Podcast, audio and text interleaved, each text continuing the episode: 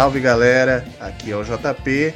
Bom dia, boa tarde, boa noite. Estamos aqui com mais um Costelinha, que é aí o podcast do Ultimato do Bacon, o nosso UB. E hoje eu não estou nem com o Alexandre nem com o Diego. Hoje eu estou aqui com a presença ilustre do Lucas Souza. Grande JP, bom dia, bom dia galera, boa tarde, boa noite, tudo bem? E hoje a gente vai falar aí sobre uma HQ que veio com muita expectativa, né? É, veio aí, chegou mais uma vez pela Panini Comics, é Homem-Aranha História de Vida, cara.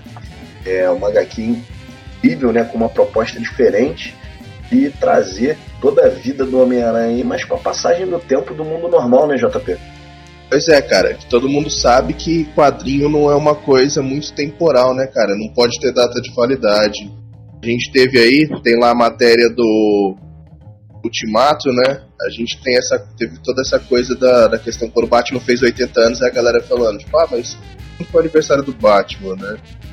Reação, de quando saiu a primeira HQ Batman, começou a Detective Comics, tem alguma data do aniversário do cara, né?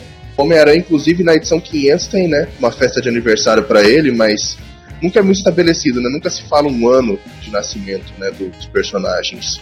Eu acho legal passar pra galera, né, JP, que tanto você quanto eu, a gente é fanzaço do Homem-Aranha, né? Então, é só pra, a gente vai, vai falar um pouco da HQ aqui, que, que realmente tem uma proposta muito legal. Eu não me lembro, não sei se você vai lembrar de alguma, JP, mas eu não me lembro de nenhuma HQ é, com uma proposta similar a essa, né? De fazer um. contar aí história de um herói é, com a passagem do tempo.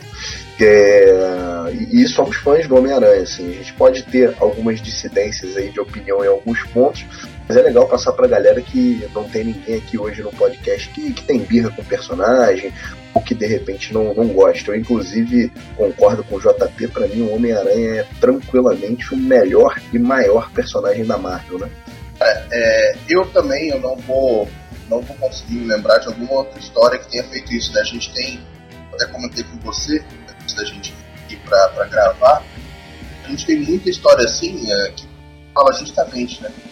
É, a gente vai ter matéria lá no site quando já sair esse podcast, mas a Panini está trazendo para cá Excellent Design, por exemplo. Ela tem uma proposta similar, mas diferente. Por quê? Ele está recontando os grandes momentos dos X-Men de uma maneira coesa. X-Men, né? Tem essa coisa de viagem no tempo, tá indo e vindo, tem retcon pra lá e pra cá, ele pega, começa a contar essa história uh, como, uh, numa arte similar, como se fosse X-Men 1, né? que já começa com a equipe formada, mas de uma maneira começando lá atrás, uh, o ataque do Namor, a batalha dele com o Tocha Humana lá em 1940. Né? O Namor é, é mutante também, começa por aí, explicar um pouco do ódio mutante e tal. Mas, de novo, essa história ela vai recontando a história dos X-Men de maneira cronológica, ela não toca a questão da idade da galera, né? Você não, eu não lembro aí na DC, Lucas, você que é o, o decenalta forte aí da gente, tem alguma que mostra assim, tipo, ah, mostrar como, como seria o Batman lá desde os anos 40, né, entrando ali até o. Batman não sei se teria essa vida tão longa, né? Com a vida que ele leva.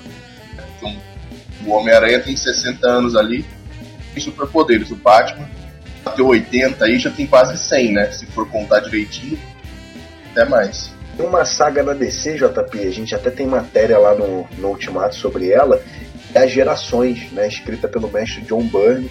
É, a proposta é um pouquinho diferente do Homem-Aranha História de Vida. Eu acho que o Homem-Aranha História de Vida, para mim, é uma das partes mais legais ele resgatando os eventos importantes para o Homem-Aranha encaixando ele, acho que essa é a proposta, né? encaixando ele é, numa passagem de tempo normal. É, né, essas gerações do John Byrne ele começa em 1940 e ela vai passando por todas as décadas. Os eventos não são necessariamente os eventos cronológicos da DC, mas a gente vai vendo o Superman e Batman envelhecendo, né? E é uma história que, que brinca com a relação dos dois, a relação das, uh, da linhagem dos dois também. Então, cara, é uma HQ bem legal é, é, uma proposta mais surrealista, né? Quando a gente vai comparar com essa história de vida. É, mas eu acho que é uma, é, é talvez seja a única HQ que eu tenha visto na DC que tem essa proposta de, ah, vamos pegar os heróis é, surgindo lá em 39 e 40 e vamos recontando a história deles daí até os anos 3000. É, então essas gerações que tem continuação, gerações 2 e 3, é a única HQ similar, mas assim, é bem diferente é, pelo, pela proposta surrealista mesmo e por envolver não um personagem só, mais dois mas é o único comparativo. Então acho que deu para todo mundo entender a proposta de Homem-Aranha História de Vida. É, acho que agora tá na hora da gente começar a dar nossa opinião, né, JP? Queria te ouvir primeiro aí, é, ver o que, que, você, que, que você achou da HQ. Depois eu vou expor um pouquinho aqui também. E, e acho que depois a gente pode falar de spoiler, né? Pra embasar as opiniões aí. O que, que você acha? Pode ser. Então, galera, o meu texto ele tá lá no Ultimato, né? No Bacon já, com a minha opinião. Mas é o seguinte, basicamente, o Homem-Aranha é o meu herói favorito. Não só da Marvel, mas no geral. Sim, sou, não sou Marvete igual alguns conhecidos nossos, né, Lucas? Mas. uh, mas em termos assim, do personagem, o Homem-Aranha é o personagem favorito, que é um personagem que eu me identifico mais, sabe? Mas, assim, no geral, o que, que acontece? Uma coisa que inclusive está lá no meu texto é que o foco dessa história é o Homem-Aranha. Então, o que é uma história do Chip Zadarsky, já fez um, arcos fantásticos do Homem-Aranha. O Lucas também já fez texto lá da, da fase do Zadarsky na Peter Parker no Homem-Aranha. Mas o foco é o Homem-Aranha. Então, ele molda o universo é, em volta do Homem-Aranha ao mesmo tempo que ele está costurando a grandes arcos do Homem-Aranha ali, ele tem o arco da clonagem, tem a, o arco do uniforme negro, tem Guerra Civil, tem Guerras Secretas, tem grandes arcos do Aranha é, um ali que ele está costurando de uma maneira é, dividida em décadas, né? Então o, cada, cada história ela é diferente porque o Homem-Aranha ali já tá mais velho ou mais cansado. E a partir do momento que ele molda esse universo em torno do Homem-Aranha, ele acaba adaptando os outros heróis para caber nessa história. Então, é, ele acaba dando uma pegada um pouco mais. É, como eu posso dizer? Não favorece tanto certos personagens, né? Alguns são fãs de outros heróis da Marvel, de certas status quo de outros heróis da Marvel podem acabar realmente se incomodando com a forma como eles estão representados. Ou não. Porque, assim, um, spoiler aqui, é, quem está acostumado com o Homem de Ferro dos filmes, aquele herói primeira linha, fodão e tal, pode acabar se irritando um pouco com o Homem de Ferro dos quadrinhos, que remete muito mais ao próprio Homem de Ferro lá das primeiras histórias dos anos 60, que é um fanfarrão, uh, um tremendo de um, de um, pau naquele lugar. É, e aí é isso, né? É, o mundo ele vai se adaptando de acordo com, com o Homem-Aranha. Os outros personagens eles são realmente coadjuvantes, então talvez a história não favoreça tanto outros heróis, Reed Richards, uh, o próprio Capitão América, são, são completamente secundários, né, na história do Homem-Aranha. E aí talvez isso agrade a galera. É, e realmente, né, os arcos eles não, eles não são uma recontagem um para um do que aconteceu, né? O cara não, não coloca ali, é, por exemplo, não reconta o nascimento do, do Homem-Aranha, a saga dele, dos pais dele sendo espiões antes do nascimento, né? Isso também, tipo, fosse no esquema do X-Men Grand Design, né? Colocar as missões dos pais dele como, como espiões para contar o nascimento dele, para falar do morte dos pais, para falar do acidente. É, nada disso é importante realmente ali. O foco realmente é costurar é, grandes eventos, né? Homem-Aranha de maneira que coesos. Eu não vou lembrar agora exatamente qual que é o foco de cada década, mas aí isso vai mudando, né? Por exemplo, a saga do clone não é a saga do clone como a gente está acostumado, né? Aquele começo do, do, Chacal lá e tudo mais. Ela tem uns twists and turns ali. Mas uma coisa que se mantém bastante né, durante todo esse tempo é meio que a rivalidade do, do Norman e do Peter, né? No final das contas, o Andy Verde é o cara que até o fim, né, realmente, literalmente até o fim, tá querendo atormentar o Peter, né? Então, no geral, é isso. Eu, como fã do Homem-Aranha, gostei disso, né? Dessa questão do como o mundo molda ao redor dele, né? Eu, particularmente, né, como a gente falou, eu, eu concordo com a tua análise, JP, eu gostei muito é, da história, tá? é, talvez eu tivesse uma expectativa um pouquinho diferente, como eu te falei, um determinado nosso amigo, um determinado amigo nosso aí, não deve ser nominado, é, disse para mim que era uma, uma saga genial, né? Que era assim um negócio que explodia a minha cabeça, tal. Então eu tinha, eu confesso que eu tinha uma expectativa muito de rever os principais eventos da carreira do Homem-Aranha, é, tendo apenas a passagem do tempo como fator primário. Né? É, a gente daqui a pouco vai falar de spoiler, eu, vou, eu vou me abster de falar disso por enquanto, é, mas eu, eu tinha essa, essa expectativa de, poxa, legal, é, vou ver, vou rever cenas icônicas, vou rever as principais passagens da saga. E na verdade não é só a passagem de tempo que muda, né? Acho que você falou muito bem, JP. O, o, autor ele, ele pega e ele dá uma visão um pouco diferente para muitos personagens ele muda eventos que não tem nada a ver com a passagem do tempo. Né? É, a gente vai falar daqui a pouco com spoilers, né? É, mas ele faz muitas mudanças. É, não é que isso seja ruim, nem que isso prejudicasse a história, mas não era a expectativa que eu tinha. Né? Talvez tenha sido um problema aí da expectativa que eu criei, da expectativa que passaram né, da HQ, e, e eu realmente é, tinha muita. Né, tinha muita vontade rever os eventos, as cenas e os eventos mais icônicos da, da carreira do Aranha, é, só que com uma perspectiva diferente só da idade. Tá? É, eu acho que assim, fora isso, o autor ele é muito hábil em abordar é, abordar eventos do mundo real, né? Então a forma como ele trata da, da guerra do Vietnã, por exemplo, né? Isso não é um spoiler, isso está aí na abertura, afinal a HQ começa na década de 60 é, então isso já está lá na abertura. Gostei também do fato, JP, de parecer ter sido uma HQ feita para fã do Homem-Aranha. Então, como você falou, ele não vai me recontar é, a história do tio Ben de novo. Ele sabe que eu sei isso, né? É óbvio, ele vai mostrar a influência daquele momento. Mas ele não precisa ficar me recontando exatamente cada evento. É, é eu gostei disso, né? Não é um resumo. Só como eu falei, o que eu esperava era talvez um, um foco nos momentos mais icônicos. E o que eu senti, JP, e, e você fez um comentário bacana, é, falando que ele mudou um pouco, né? A saga do clone, por exemplo, não é exatamente a saga do clone.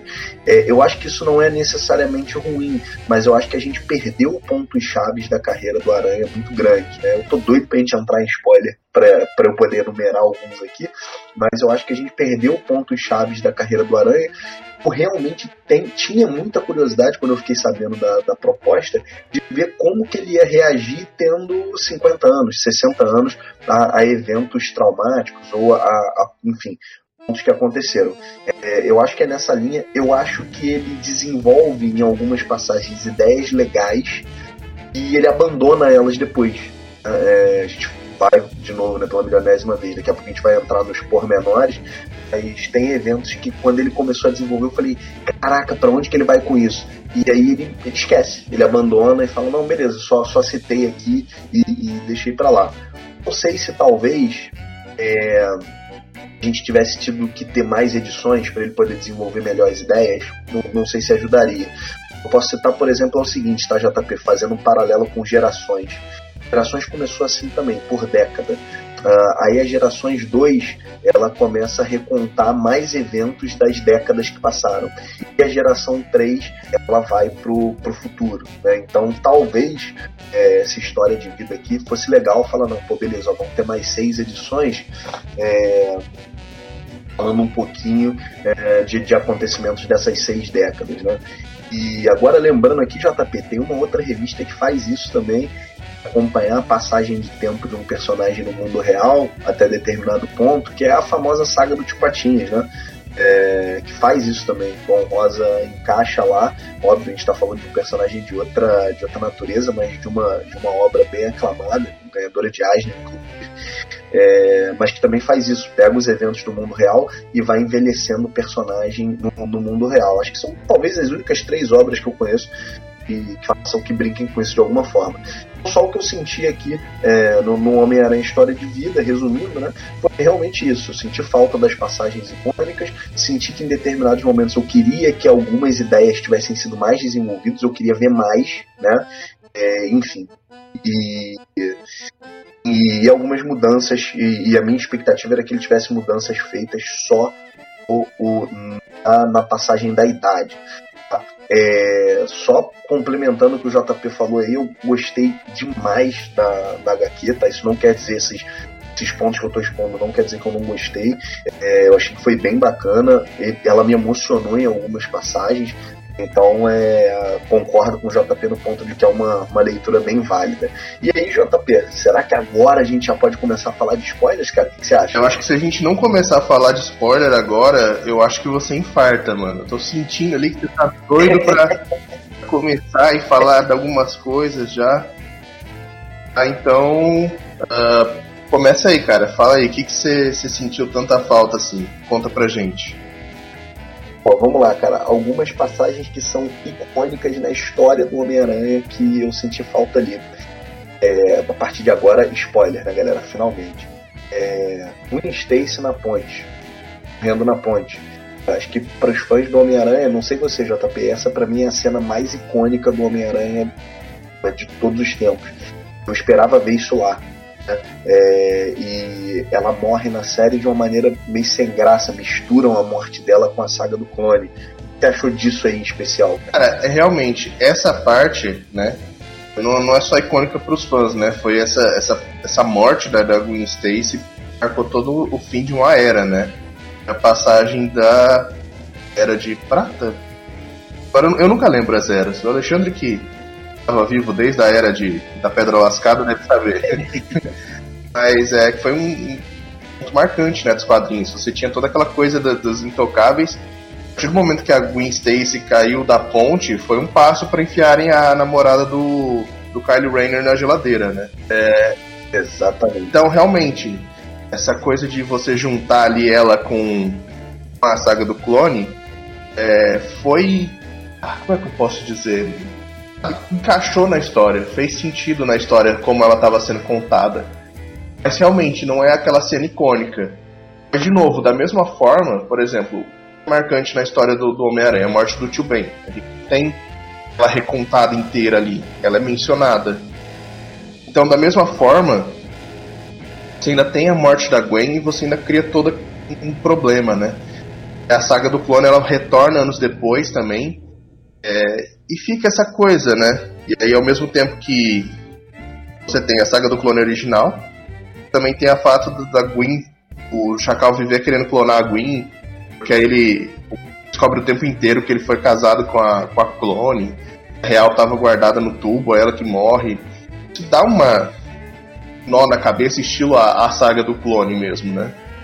É, tipo, você dilui a ponte, mas você ao mesmo tempo joga um nó na cabeça da pessoa da mesma forma como a saga do clone e voltando uh, também gera, né? Nesse quesito aí eu acho que ele, ele brinca bem, né? É, mas, pô, a, falta da ponte, cara, e aquele. A, a, forma como ele fez ali, Morte de Aguinha, eu vou te confessar que não me. É, não, não me agradou, não. Eu, eu realmente era uma cena que eu esperava ver. Vou citar uma segunda, JP. É, e depois vou citar uma, uma ideia que eu queria ver mais desenvolvida mas a segunda cena para mim que faltou, né? Ele, como você comentou, ele explorou muito a relação do, do com o Norman. Acho que isso ficou muito legal. Mas, cara, tem aquela famosa cena do Duende Verde tomando a porrada com o próprio planador nas costas, né? E, cara, era uma cena completamente encaixável ali na história. Dava para ter colocado ela, porra, facilmente. E ele opta por, por não colocar, né? Eu te confesso que eu fiquei um pouco frustrado de não ver essa cena. E uma ideia que ele começa a desenvolver e ele para é, é, a ideia do Otto casado com a Tia May, né? Que também tem ali alguma alguma né, algum embasamento nos quadrinhos, mas ele, ele brinca com isso e aí ele, ele para, ele abandona essa ideia em algum momento, né? E depois ele já mostra a Tia May sentiu, é, enfim, a Mary Jane cuidando dela lá queria ter visto um pouco disso, né? Pra, até para entender, falar, pô, como é que o Homem-Aranha mais velho é, encarar essa, essa situação de um grande vilão dele casado com a tia. Ele flerta com isso, tem uma paginazinha é, mostrando o Peter pensando sobre isso, mas puta, era uma, era, é, foi uma ideia tão legal. Eu falei, pô, será que ele ia ter uma maturidade diferente tal? Que eu, eu te confesso que eu queria ter visto mais, cara. É, uma coisa que eu achei bem legal também uma coisa que assim, vão me odiar por isso, né? Ou não também, porque essa velha já tá aí há milênios. como os anos vão passando, eventualmente eles têm que lidar com a morte da Tia May. E o lance também dela demência ali, uma certa idade, né? O Peter fica justamente nessa coisa, tipo, querer cuidar dela. Enquanto nos quadrinhos, como ninguém envelhece, a velha ainda tá uma guerreira. Chega num ponto dos quadrinhos que ela começa a ter demência ali, que ela começa a botar até os, os filhos do Peter, né? Que o Peter tem filhos com a Mary Jane, os gêmeos, Benjamin e a Claire. Não tem ainda precedente para eles, né? A gente teve a May, a gente teve a vou lembrar o nome da Spiderling, daquela Renove Seus Votos. A gente teve aquele filho da história do J.J. Abrams, eu não vou lembrar o nome. E dessa vez são, são os gêmeos, né? Também podem ser uma, uma alusão aos filhos gêmeos da Gwen, aquela infame Pecados Pretéritos, porcaria, né? Não sei se você sentiu essa referência aí. Uh, e aí tem essa coisa, né, também, do, do, Peter ter que lidar com o envelhecimento da galera. Essa questão do casamento da, da Tia May realmente quase aconteceu nos quadrinhos. É, é, vira e mexe era referenciada na época que o Otto tava como Homem-Aranha. Até na saga do, do Andy Vermelho lá, ele se joga para proteger a Tia May lá. É, em nome dessa, do que ele passou como Homem-Aranha, né, que ele tá meio heróico, do, do afeto que ele teve pela Tia May. E fica né, nessa coisa, ele tem que lidar com a Tia May, tem que lidar com várias coisas. Você tem ali também uh, o uniforme contribuindo para que ele fique mais agressivo. Mas realmente falta desenvolver outras coisas. Eu acho que se o universo tivesse sido mais expandido, tivesse tido talvez 12 edições, umas duas a cada década, sabe? Cada um apontando uns 5 anos, talvez você pudesse explorar mais certas coisas. Não só certas ideias que ficam no ar, mas também certos personagens, né? Você tem ali o Reed Richards, que agora realmente se jogou no, no, na pesquisa, né? E aí realmente nesse universo a Sul realmente foi embora, deixou ele porque ele fica muito fechado na pesquisa. Você tem ali a Guerra Civil agora, galera. Ela começa lá atrás, né? Na divisão entre o o, o ponto ali entre o Capitão América e o Stark é a Guerra do Vietnã mas você também tem uma grande tragédia, que é um, um ataque nuclear da época da Guerra Fria, acaba matando muita gente. E isso também foi uma grande mudança aí, né, que aconteceu, que poderia ter sido explorado mais. É, tanto que algum, um pouco mais para frente lá, uh, lá para os anos 2000, o Peter ele, ele confronta o Stark e os Vingadores de Ferro do Stark. Aí no final das contas tem muitos que já morreram, que são só robôs do, do próprio Stark, e você não, não fica sabendo, entendeu? Você tem muita coisa ali que fica no ar, você não sabe o destino de todo mundo. E teria sido legal, apesar do que, como eu disse, né, essa no fim das contas é a história do Aranha, que tudo constrói para o final, né? Todo mundo, como já deve estar esperando, parte com spoilers, o final é o próprio sacrifício heróico do Aranha, né? O, o JP, ainda nessa linha, tem um personagem que eu senti muita falta, cara, que eu, eles chegaram a, a, a, brincar e eu achei que ele fosse aparecer ali, que é uma cena icônica do Aranha também, é quando a, Mary Jane tá em casa e de repente aparece o Ed Brock com o um uniforme negro, né? Aparece o Venom pela primeira vez. E, e é, pô, é uma cena icônica, famosa pra caralho. E aqui ela sumiu, né? Aqui o, aliás, aqui o Ed Brock sumiu, né? Deu uma mesclada aí do, do Venom com o Craven, que ficou um negócio meio que, sei lá, me desceu muito na goela, não.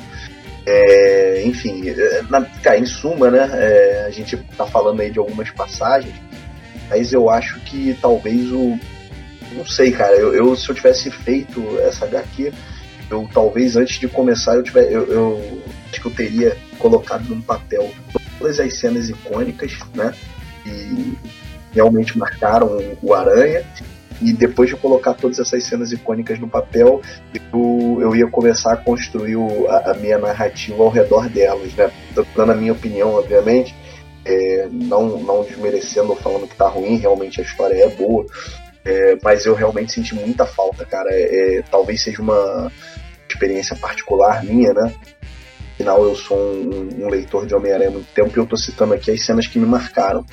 É, eu, cara, senti muita falta de belas aqui. Né? É, essa da, da Gwen Stacy, eu, putz, ela me, me, é, me incomodou bastante. E essa questão do, do, do, Red, do Red Richards e de outros personagens, né?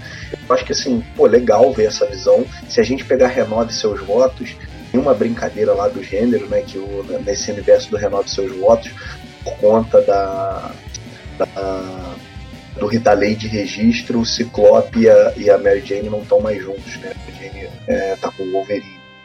É, eu acho que tudo bem você fazer uma ou outra modificação, mas aqui, na minha, na minha concepção primária da HQ, o mais legal era ver como o tempo ia ser o grande fator de mudança. Eu acho que como ele, ele foi colocando outros fatores de mudança no meio do caminho, é, o efeito do tempo para mim ele ficou um pouco diluído. Né? Então, enfim, aí é, é, é só minha opinião. Aí, de novo, galera, quem é fã do, do Aranha, pelo amor de Deus, leia a HQ, é, vale muito a pena. É, é, bom, que espere aí uma, uma pequena promoção, alguma coisa do gênero. É, como sempre, os preços não estão lá muito convidativos, mas é uma daqui que, para quem é fã do Teioso, é, é legal ter ela na prateleira, sim, apesar de, como eu falei, eu ter as minhas ressalvas para ela. Né? Cara, então, cara, é, é isso. Eu acho que realmente é, sei, cara, é o que eu falo. As cenas icônicas, elas são icônicas por um motivo, né? Você não. Você ficar recriando elas, você ficar reciclando elas, acho que às vezes não passa do ponto da homenagem e acaba atrapalhando um pouco. Sabe? Você é toda a história do Homem-Aranha, você querer mostrar a história da ponte. Você em toda a história do Homem-Aranha querer falar que mostrar que o tio Ben morreu, sabe? É, chega um ponto que só é importante se for realmente necessário para a história, né? Mas. É, mas parar pra pensar nesse caso em específico, a cena do tio Ben realmente, pô, era ele moleque, adolescente, não precisava mostrar de novo. Mas, porra, o que eu tava imaginando é o seguinte, cara, como é que ele encarar a cena da ponte, ele já tendo, já tendo casado com ela e já tendo, sei lá, acho que naquela época ele teria 40 anos, né? Se não estiver falando merda. É, então, assim, pô, como é que ele encarar isso já casado? Já, já não era namorada dele, né? O cara era esposa dele. Ele tava casado com ela e o malandro jogou ela da ponte. E como é que ele ia, como é que ele ia lidar com isso? É, acho que foi mais essa linha que eu senti falta, porque para mim tinha alguma coisa nova para adicionar aí. Mas aí é capricho, pô. É, né? Aí é uma, uma é um capricho meu porque eu realmente achei que eu fosse ver isso. É, é realmente, cara, eu acho que em termos assim, do que eu senti falta realmente talvez não tenha sido essa essa recriação exata de cenas icônicas em outros momentos. Mas o que eu realmente senti falta foi de, de mais contexto assim para algumas coisas que ele joga nas páginas, entendeu? Porque como o foco é diretamente no Aranha, você tem apenas vislumbres ali, né? Tem o vislumbre desse negócio do, do Reed ter se jogado na pesquisa e a Sul ter deixado ele. Você tem um vislumbre da tragédia que dizimou centenas de pessoas e calou o conflito da Guerra Civil. Você tem vislumbres do mundo, da forma como o Stark dirigiu as, a, as coisas dele. Você tem vislumbres da vida do Peter, entendeu? É, isso acaba muito contido ali, que talvez tivesse desenvolvido, tivesse dado um pouco mais de contexto para os fatos, para desenvolver eles, talvez tivesse sido legal, né? Porque no final das contas, é, o importante mesmo que eu vejo ali da história é que o cara ele realmente trabalhou tudo para para levar para a edição final, né? É, e uma coisa que fica interessante ali também é que ele casou essas histórias, mas realmente acho que o ponto interessante era o final. E no final também você tem aquela coisa, eles estão a missão praticamente suicida para derrotar o Doutor Destino o Doutor Destino não tinha sido nem mencionado em nenhum ponto da HQ até então, eu acho. Verdade, verdade, não tinha não, não tinha não. E aí você fica justamente nisso daí, de, de entender o que está acontecendo com o mundo, mas no final das contas, esse não é, é uma história sobre o mundo, né? É uma história sobre o Homem-Aranha, né? Que a história começa quando não começa justamente no nascimento do Peter. A história começa no surgimento do Homem-Aranha. E a história termina com a, com a última missão, com o último sacrifício do Aranha, né? Desse ponto, você meio que tipo fala, não. E mesmo o próprio Peter era o foco, né? O foco era uh, a história de vida do Homem-Aranha, né? É, com certeza. Acho que nesse quesito aí ele, ele fez, um, fez um, um trabalho bacana. É, é aquilo, cara. Acho que, que a, a, ideia é muito boa, a história é, é muito interessante. É óbvio que são poucas páginas para recontar décadas e décadas de aventura, né? É natural que a gente sinta a falta de algumas coisas. É, o que você falou antes aí, pô, se tivesse tido 12 edições, talvez a gente visse mais do que vislumbres, né? É, eu acho que é nessa linha, cara, mas é uma boa HQ, é, é, merece ser lida pelos fãs do Homem-Aranha. Acho que é uma ideia legal. Acho que, quem sabe, a Marvel ou até a DC não, não brinca com essa ideia aí com outros personagens, né? Eu, eu veria, eu leria mais, mais personagens com essa pegada aí. Cara, é, é seria interessante realmente ver isso para outras pessoas. Talvez os personagens você acha que mereceriam diretamente esse tipo de tratamento, cara? Histórias assim focadas na, na vida deles. Cara, eu, eu gostaria muito de, de ver esse tipo de história, né? além de, de ver com Homem-Aranha. Eu queria muito ver isso com, com o Superman e com o Batman, né? Eu acho que são dois, dois personagens que dá pra gente brincar com isso. Apesar da gente ter visto em, em gerações os dois juntos, é uma, uma história mais surrealista. Eu acho que separado é, dá para fazer um trabalho legal. Ah, cara, pensando aqui em personagens que têm momentos é, icônicos, eu gostaria de ver isso com o próprio Capitão América, né? É, tudo bem, tem ali o recurso dele ser descongelado, mas caraca, ele é descongelado lá atrás, né? O tempo continua passando. É, eu queria ver um pouco dessa, dessa história sob a, a ótica dele. É, eu acho que são, acho que são, cara, são basicamente esses. Eu, eu, obviamente tem outros. Não sei se você pensou em mais algum aí, JP, mas os que me vêm na cabeça agora é, que eu gostaria de ver isso seriam esses, esses três aí. É, eu vou falar um agora que talvez com certeza faria você chorar, fosse mostrado tipo, a vida dele.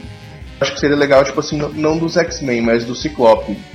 Mostrar ele como ah. garoto perdido lá atrás. E, tipo, a ascensão dele uh, como um X-Men, um líder da nação mutante, e aí, tipo, sei lá, talvez um, um final Uh, talvez não, não em batalha igual o Homem-Aranha, mas um final, tipo, tranquilo, vendo o mundo que ele ajudou a construir. Isso acho que seria legal, entendeu? Você colocar ali os acontecimentos, o, a perda do filho, as mortes e retornos da Jean. Sabe? Acho que teria sido bem legal. É, do, do Ciclope realmente, cara, eu me. Eu te confesso que eu, eu curtiria demais, né? Acho que ele é o meu. Ele e o Aranha são um personagem, meus personagens favoritos da Marvel. E, então eu gostaria muito de ver uma dele, especificamente dele, né? É, então seria, seria bacana sim.